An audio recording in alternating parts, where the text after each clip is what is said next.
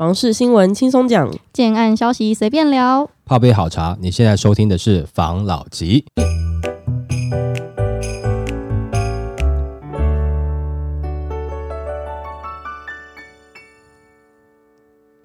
关心你的房事幸福，我是房老吉。我是大院子。今天呢，要来分享 Hold to Key 都维呀，嗯好房子到底都跑去哪里了？我有嗯看到一则新闻，是这个其实我们之前蛮多集都有讲过类似议题，但是我还是想要再提一次，因为现在的确就是这个状况。嗯，他说，房市量缩价不跌，必所其关注了好房子。嗯财政部已经有了房地合一税二点零等等的措施，希望可以落实居住正义。不过，立法院预算中心指出，房市呈现量缩，税额也受到影响，房价却没有跌，应该要继续的检讨税制，才能实现居住正义的政策目的。但专家却认为，政策拉长了闭锁期，反而影响了市场的供给，年轻人还是很难买到适合的好房子。那立法院预算中心指出，房地合一税二点零是二零二一年七月上路的，实施已经两年了。按二点零主要是修补一点零的漏失，除了延长课重税的持有年限之外，为了避免短期的投机炒作，将盈利事业、预售屋等纳入规范，避免个人利用法人的身份来避税，或是以预售屋炒作。另外，也将土地涨价总额增设减除上限，防止投机者透过土地增值税与所得税率的差异来炒作。但是，依照内政部资讯平台住宅价格指数报告显示，今年第一季的住宅价格比去年第四季增加了一点零五趴，交易量却呈现了缩减。今年的税额也受到影响，六都除了台北市跟高雄市价格略减之外，其他都是上涨。以国泰房地产指数，今年全国指数还是较第一季增加，六都皆较第一季增加。立法院预算中心指出，房地合一税二点零应该是要修补缺漏，但是目前房市呈现量缩，价格未降，应该要继续滚动检讨税制，才能实现居住正义。对此，专家表示，因为房地合一税二点零延长了课重税的期间，预售屋跟法人都受到限制了，也因为闭锁的时间拉长，市场的供给受到了影响，价格就更难撼懂了。年轻人还是很难买到适合的好房子，是否落实居住正义，值得深思。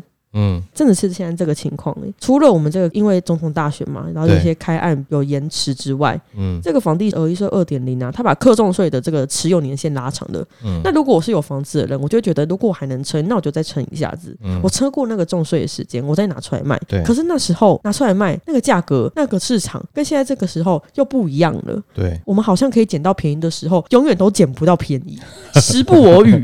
那这里面刚好讲到好几个嘛，因为第一个就是财政部现在它统计出来房价没有跌。嗯诶，那我们前面不是讲说房价有跌吗？嗯诶那好，那这又回到了，那它统计的数据是什么？样本数对，到底是什么？好了，那你看哈，就像之前讲的，我到底要拿什么数据给你们看？那我也比较难拿。就讲了，财政部在统计的应该是依照什么呢？移转动数。嗯但是我们现在讲说房价有跌，可能是有些开案的，哦对不对？它还在预售当中的，它的价格就有稍微修正了，或者说它有赠送一些东西。那不管怎么样了，那它的认知是没有跌。还有一个状况是我们之前讲过说，在大幅的这个价格上涨之后，它的少部分回档，到底你的认定是有跌也没有跌？这个很难讲嘛，对不对？我从二十万涨到四十万，从四十万跌价到三十八万，你觉得我跌价了吗？没有我也可以说，目前房价是下跌当中哦。嗯，但我也可以说没有啊，还是比原来多啊。我知道我的房市现在的状况是呈现一种似跌非跌的状况。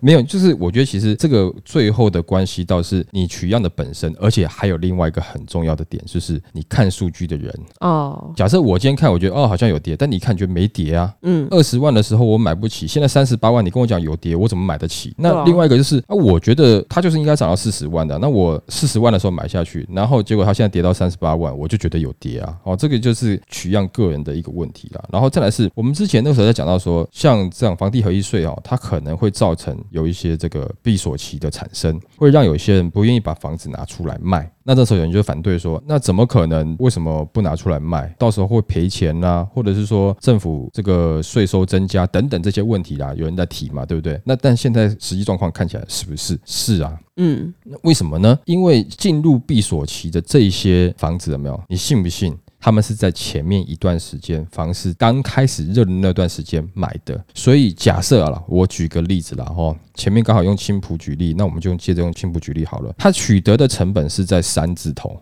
那你觉得他要不要闭锁？我一定把自己锁起来嘛？为什么呢？你闭锁期一过以后，我依照附近现在市价打格折去卖好了。现在新案开在六十，我五十万卖，我一平是赚二十万啊！我一定是这样子，我一定把自己锁住嘛？你说对了，我就等。对你增加我持有成本，OK。但是以现在增加的持有成本比例不是那么高嘛，对不对？金额不是那么大嘛，那我就先缴个两三年。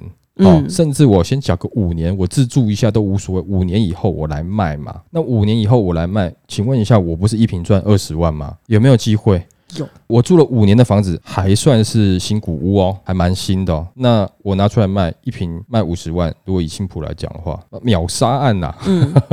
那那个时候我要缴给政府的税又比较低了，那对我来讲是不是很好呢？好啊。最近的状况是什么？我们那时候讲，在年初的时候，种种的原因造成房市状况，很多建商就开始讲说，哦，那那就暂时大家就先不要买地了嘛，对不对？那其实有些原本要推案的，可能有些压后推案了嘛，要看看状况了嘛，因为平均地权。条例那时候在年初的时候通过，然后预计在七月一号要实施嘛，是不是？很多建商开始观望了嘛，对不对？那我就暂停，我新案不推，那我地暂时先不要买。那个时候是不是这样子？那就一路一路到了要七月一号之前，有一些真的想买的这个自住客啊，就觉得说好了，那还是买一买好了啦。那至少我有一个可以换约的空间嘛。当然里面是不是有夹杂的投资客，我不敢讲了哈。那我从年初开始推案减少，购地减少，那前面近两年。的一些案子又都是秒杀案，或是大部分卖的不错，那市场上是不是比较少案子？接下来前面两年有些投资客买的房子，又因为你的房地合一税的问题，我进入了闭锁期，就是我就不想拿出来卖，我就是等着嘛，对不对？那你市场上的房子是不是就越来越少？也许之前有些投资客他身上是两户三户哦，有可能，那你市场上是不是就越来越少？然后你在七月一号之前又有一些自住客又买了一波，然后呢，再来是你在八月份的时候这个新青安。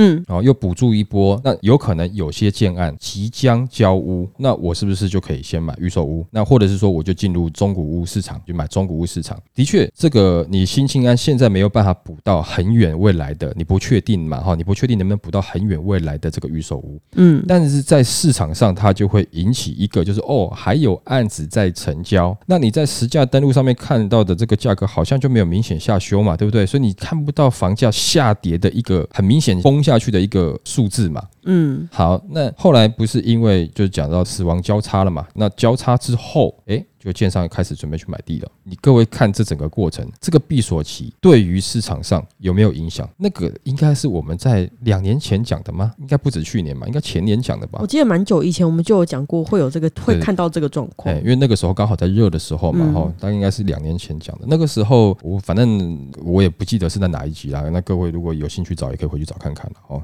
那这样子的状况，其实它就让市场上的供给又一部分减少了。那所以你现在在刚好前段时间景气下去的状况下，你没有这个抛售潮出来，大家觉得我取得成本这么低，我三十万取得的吗？那我干嘛要这么急？他就认定一件事情，他不可能跌回三十万。即使跌回三十万，我三十万再拿出来卖，那我也也就认了啦，对不对？那对啊，这样子你市场的供给变少以后，反而好像变成是房子变得珍贵了。对，而且那时候还有说，因为他们投资客没办法拿出来卖嘛，对，所以它的价格没办法。跟建商新开的案子去做抗衡，对，没有那建商就是他觉得现在这个地方力道可以支撑到多少，他就开多少，也不会有人来打他的价格，因为没有人现在会拿出来卖。对，这个是我们之前有个集数有讲过的嘛，对不对？但是也是蛮久之前的，那在这边再跟大家再分享一次啦。其实以做建商的角度，他最怕什么，你知道吗？这个案子没有有 A 跟 B 好了啊，或者说一期、二期好了，嗯，我一期卖的都是投资客。嗯，当我二期开案的时候，譬如说我一期卖三十万，我二期想说卖三十二万，你就会发现一期的有些投资客就把那个价格啊，三十一万拿出来卖，三十一万拿出来卖，绿掉。对，本来要来买我的客户跑去买他的三十一万，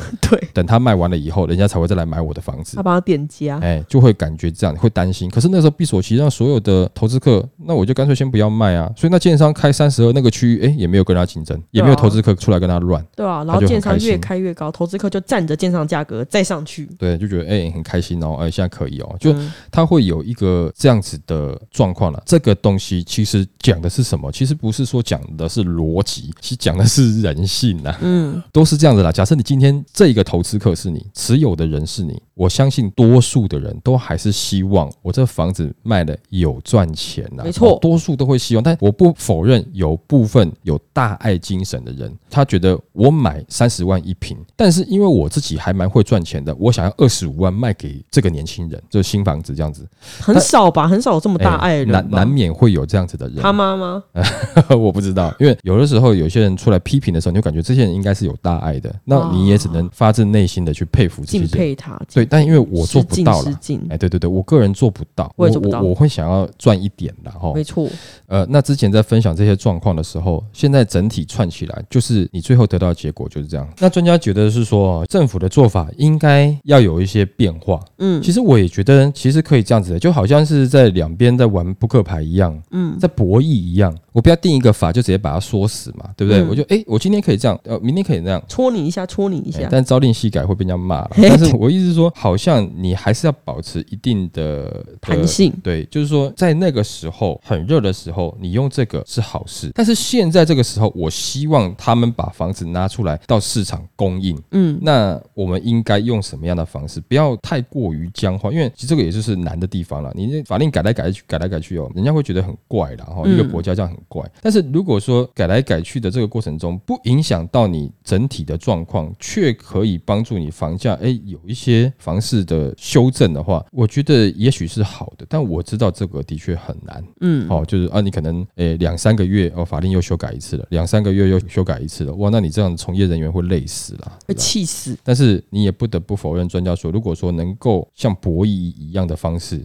跟这个市场来去做抗衡的话，也许可能会有意想不到的效果了。嗯，好了，来，那下一则，蛋白区新屋房价高于蛋黄的老大楼，正常吗？多人认同就是爽。不论双北或是其他县市，都会有房价的蛋黄区跟蛋白区之分，而蛋黄区理所当然价格就比较贵。不过有网友就拿蛋白从化区的新房子跟蛋黄区的旧大楼来比较，好奇蛋白区的房价比蛋黄区的高，正常吗？这个贴文出来之后，引起了两派的激辩。原 po 在论坛上面以蛋白从化区房价高于蛋黄老大楼正常吗？为题来发文，开头就写不是都说房地产就是地段地段地段吗？但就他自己的观察，现在很多新北市的蛋白从化区新建案的房价都已经超过了蛋黄区的老旧大楼了，这让他非常的好奇，这个是合理的现象吗？那很多人就在上面留言点头认同说，何止老大楼，连新北外环预售屋都比新北第一环的新城屋价格还要高，合理呀、老大楼又没机会独根，老大楼就是有行无市的物件，老大楼不值钱，老公寓才有可能独根，正常新的还是比较爽，年轻人都要住新的，结束很正常啊。老市区的街道凌乱，大楼早期也没管理，外观丑的要命，加上一堆外推的铁窗，当然合理。自住又不是只有 location，最好是屋龄都不用考虑，然后只要有捷运一环的进城时间，可能比很多市区内移动还要快。然后老大楼不能独根，连投资客都不爱。但是有网友不以为然，他说从化区就是乱喊价，台湾的人口红利要结束了，这些从化区未来都会变鬼城。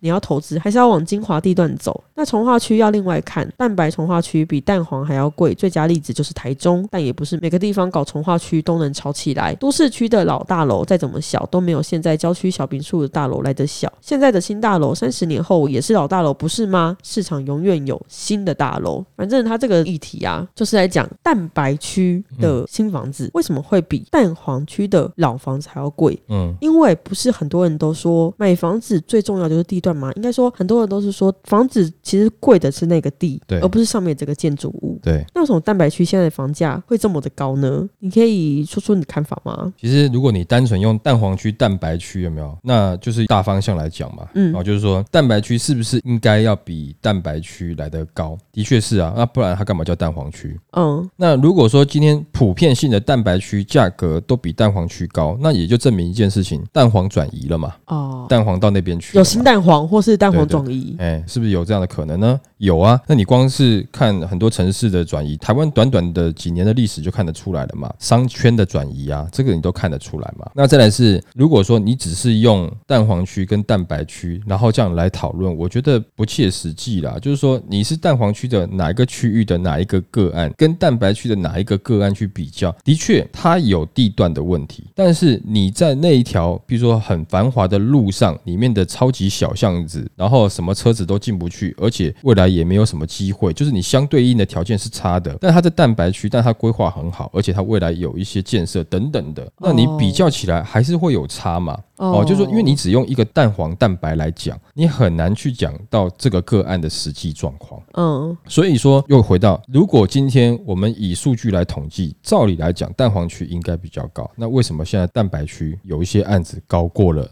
蛋黄区？但不可能是普遍性的蛋白区都高于蛋黄区，很难啦，对不对？你像看有些区域长成这样子，你跟台北市的均价比起来，还是有落差啦。如果说你今天用一个目前的数据来去看。其实也可以说这个不精确了啊？为什么呢？因为你可能在蛋黄区，它成交的一些案子真的是比较老旧的大楼，很老旧，看起来很破。哎，对啊，那或者是说成交的数量不够多哦啊。那目前最近的都是一些蛋白区的案子在成交哦，然后就会顺势就是对你看起来好像，也许你之后回去蛋黄去看的时候，哎，它成交之后，万一它有成交的话，搞不好金额更高。只是最近刚好它没有成交，这也是一种可能。嗯，因为如果说你现在只是用这两个大的方向去比较的话，照理来讲，它就是因为各项的条件都比较好，就是地段条件比较好了，不管是它有商圈啦，或是有公共建设啦等等的哦，有就业机会啦，那所以造就它才变成是蛋黄区，而不是它天生下来它就是蛋黄区哦。它成为蛋黄区，其实有一部分是人为的，你给它政府机关重大建设，你给它商圈慢慢成型了以后，然后它形成了一个蛋黄区，嗯，对不对？讲实在话是人为的啦，人为是不是也有机会？慢慢在其他区域形成新的蛋黄区呢？呃，当然是有可能嘛，毕竟是人为的嘛，它又不是说地球诞生那一天它就是蛋黄区了哦，不是这样子啦。所以如果你去争这个，你要去更深入的研究，那是不是有机会这个蛋白区它也许真的未来可以成为真正新的蛋黄区，而原来的蛋黄区是不是有机会慢慢它就没落了？嗯，记得在去年的时候，我们有讨论到一个在北市的一个商圈店面。嘛哈的转移嘛，哪里的店面可能大家就不太要了，本来很夯的，慢慢转移到什么区域了嘛？嗯，哦，这个是有的。那它有可能是慢慢的小小的转移，也有可能它是比较突然间大范围的转移，也是有可能。但通常是慢慢小小的转移比较多。那举例，你从中校敦化站那边，原本你看三年前它的一个状况，到现在你感觉得出来，它慢慢往台北之星那边移过去了。嗯，对你感觉出来吗？而且台北之星盖的那么漂亮，对，也许才几百公尺啦，但是你就会感觉，哎，好像那边热闹一点，这边更热闹了。哎，就是有这种差异，它有慢慢的在移动嘛，所以。所以这个东西不好讲啦。但你用大方向来比的话，那当然啦，蛋黄区应该是比蛋白区来的好啊。但是有的时候要看物件，对，有的时候你就是难以分辨。就举例啊，到底是先打人的不对，还是被打的那个不对？如果说我们这样简单看啊，大多数上都是先打人的不对啊。但如果说被打的那个人啊，整天言语暴力的话，他受不了，他突然动手了，那到底是谁不对？就很难判断，难判断的，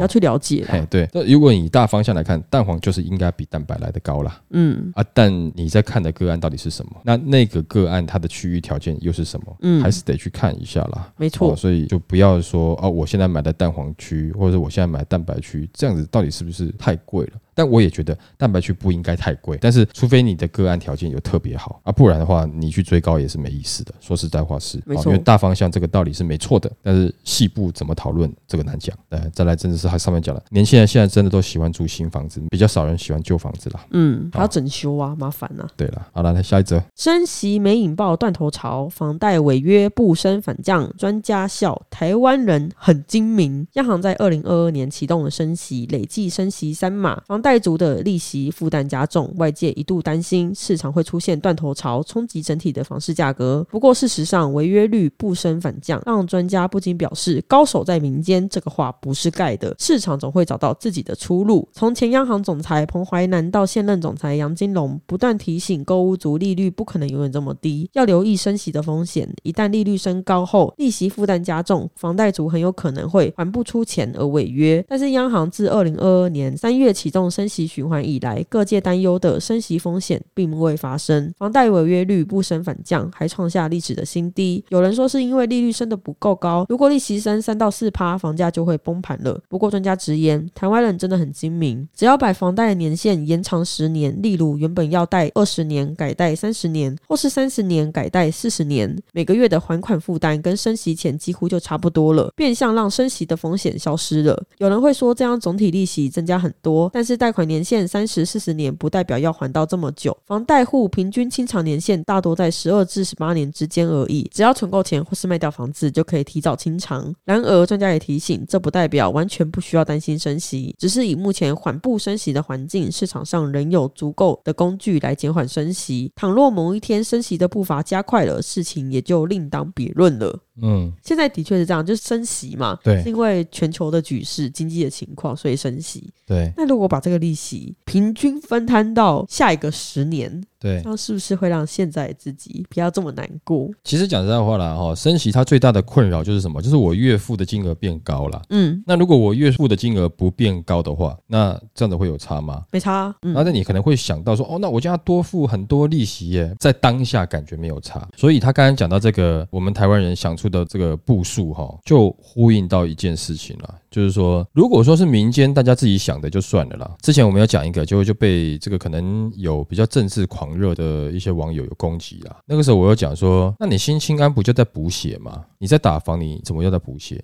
因为除了你的利息低以外，你还提供了四十年房贷。是那我现在可能面临到要升息问题的，那我是不是想说，那我更好哦，我就不需要原本我还在担心说我要买房子，可能现在升息的状况啊会造成我的困扰，那我就直接进入新青安了嘛。哦，那我进入新青安之后，我拉长到四十年，而且利息又比较低，是不是比较好？是比较好，那就会有些人觉得说，哦，可以哦，那这样可以哦，我也许可以用这样的方式哦，那就会有人进场了。对啊，可是这个东西很两说啦，因为的确也是让年轻人买到房子，对就比较轻松买到房子。哎那这个东西你又不能说哦，我只给你真正要买房子的用，按、这个投资客你就不能用，因为你也不确定哪个是投资客，哪个是真正年轻人，所以这东西公布下去呢，谁要怎么用呢？那就是大家自己也决定的，也不能怎么样。对，因为我跟你讲，真正哈、你去审查它的时候，你就看起来每个人都像是自助客。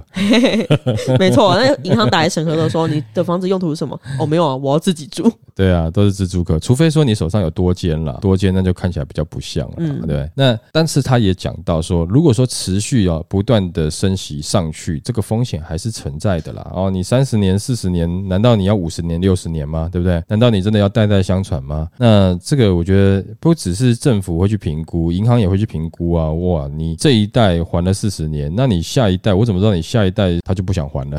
啊 那银行也会担心嘛，哦、嗯所以那你继续涨上去，会不会有担忧？会啦，但是那个时候，譬如说你真的涨到很夸张的一个发数的话，那要担心的就不是房价崩盘的啦，房价会崩，的确会崩。但是你造成更大的崩盘，因为你帕数提高，可能它就会扩散到经济区嘛。嗯，造成经济的崩盘的话，你最后得到的结果是房价崩了，你可能真的也不敢买啊，因为你也受到影响了啊。没错那所以有些人会觉得很生气的，就是啊，房价炒高是你们这群人，那如果房价崩盘了，还会害到我，对？炒高你害我买不起，啊，崩盘的时候你害到我的收入受影响。嗯，这真的，哎，你就比较头痛嘛，对不对？那如果说你真的用抱怨的方式，可能这个现在的状况。除非整体的这个游戏规则改变，不然的话，体制啊，你政治体制跟游戏规则全部改变，那可能是重新来。但是如果说在这样子的状况下，你其实很难啦。也许有机会，但是几率不大。那你要不要选择几率大那边？就是先去考虑怎么去提升自己的收入了嘛？你一定有方法去可以提升嘛，对不对？那当然我知道讲这样是很简单啦，就是说想方法去提升。但有的时候你想一些方法还是没有办法得到这些提升的时候，那我觉得可以做一个心灵上面的提升，就是 对我一辈子租房子又怎么样了？嗯，我不怎么样啊。那之前有讲说，像日本一些环境的日本的年轻人，他觉得呃要结婚了，租房子不会怎么样啊。就你观念上、心灵上的提升也没有不好啊，那你就租啊，对不对？你就不要过多的去比较嘛。譬如说我举例了哈，你今天娶了一个老婆，然后你跟你的老婆讲说，我跟你讲哈，那个隔壁的哈，那个她老公回家时候，他老婆都会帮他准备拖鞋，你没有帮我准备拖鞋，你整天去比这个干嘛？你老婆说，那不然你去找隔壁的啊，不然就离婚了啊。那你可以珍惜你现在有的嘛，你会娶她，你可能就是看到她的优点嘛，你可以珍惜，你不要去比较这个嘛。就像人家讲说啊，你买房子是在帮房东缴房贷，缴三十年，那你看嘛。房东哈，他从现在活到挂掉哈，可能哈还超过三十年哦，但是他只缴三十年房贷啊。你哈到你最后那一刻哈，你可能还要四十年呢，因为比较年轻嘛。可是你四十年你都在缴房租哎，你缴个没完的呢。那你这样子划算吗？划划算？我爱花。这关你屁事！嗯，你换你这样想就好了嘛，对不对？人家说，那你明明可以吃卤肉饭就好了，你干嘛要吃山珍海味啊？我就要吃啊！你管那么多？吃对啊，那你干嘛不省一点钱可以买房子？那你干嘛就不要买房子？你可以每餐吃的跟我一样好。嗯，哎，你换个观念，选择不一样，对就好了啦。那你不要又要用我一定要买房的观念，然后又一直去指点别人，呃，抱怨呐或干嘛的？你也许可以换个观念，你也许租房子没有不好啊。哦，你可能餐餐可以吃的不错吧？那你换个角度。去思维转变的话，那房价到底它怎么样跟你无关了吧？重点是你的租金怎么样嘛？还是回到最后，还是你的收入怎么样啊？租金再怎么样，还是跟你的收入有相关嘛？对不对？是不是可以好过一点点？你有很多办法去战胜这些啦。不管是你要积极面的提升自己，或者是观念改变，我用租房，然后我把我的收入投资在其他部分。吃也是一种嘛，我吃的爽，至少哎，我人生来这一招，山珍海味我全部吃过了，只是我的房子是租的而已。但我可能觉得我的收入上涨，各种新房子我都住过了，也没有差，因为我没有买嘛，我这边租租那边租租，我到处租嘛，每个城市黄金的地段我都租过，来体会生活的。对，那也没有不好啊，没错。所以你不一定要抱怨，也许你到处租，然后你到处吃好的，在三十年后。我们回过来看，好像你选择的才是对的。对啊，搞不好下一秒宇宙就爆炸了。搞不好我们会羡慕你哦。对啊，我们在那边苦苦的交房贷，然后一餐没一餐的，然后你在那边吃的很开心，然后一颗原子弹下来，宇宙爆炸了。嗯，你赚到了。对，也许啦，这谁知道嘛？这个 先讲，我们这个没有酸，只是说你用不同的看法看，真的讲实在话，各有利弊。没错。那如果说我们之前在分享一些东西，是你真的对于想要买房的，就像你想要买车，有自己有车的人，那你也可以选择你要搭 Uber 嘛，对不对？你选择不一样嘛。那你选择要买房的，那你可以怎么样去看，怎么样去了解你的案子？但如果你没有想的话，租房子有不好吗？我觉得也不会不好啊，也不错。好了，那我们今天就分享到这边喽。好，好，谢谢大家收听这一集的房老吉，拜。